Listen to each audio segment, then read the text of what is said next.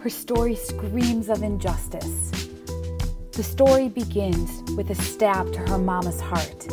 She was young, she gave birth, and then she had to part. She was a baby, an orphan, a desolate, with no place to call home. She was all alone. The injustice continued to flow as this little girl was about to walk into a deeper low. Her new home in the Midwest was extremely broken and far from the best. This little girl grew up in a basement with no one to mirror. She lived most of her days wondering what's next and in fear. Inside and outside her home, nothing seemed right. She had no choice but to grow up fierce and learn how to fight. She tried to use her voice, but was silenced by threat and fear. It was her own beautiful tunes that kept her from tears. The injustice grew louder as she got older. She was confused by this and wanted someone to hold her. Was this how the world worked? Was this the only way things could be? How did she end up with this story? At age 18, she was abandoned again. She was now wounded by too many women and men.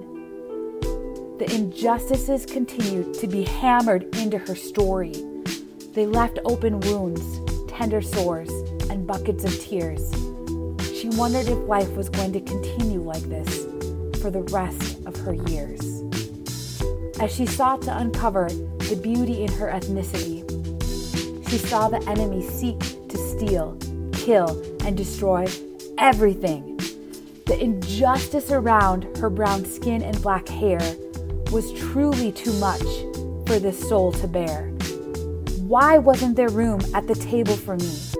I looked different, but they didn't hold space for we. The story doesn't stop there. There was still too much to bear. It was a short time ago when the injustice pounded again. She laid alone in silence with tears flooding her bed. He took advantage of her and left a piece of her dead. She screamed on the inside and was overwhelmed in her head. How could someone get away with this? I am just tired of shaking my fist. The injustices are more than this story shares. Her body is healing from the load she has bared. Her soul aches, and the sting comes and goes. She demands justice from her head to her toes.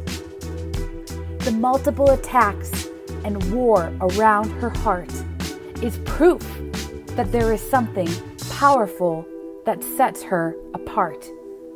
The violations she absorbed since day one overseas brings her to beg the Lord for hope, justice,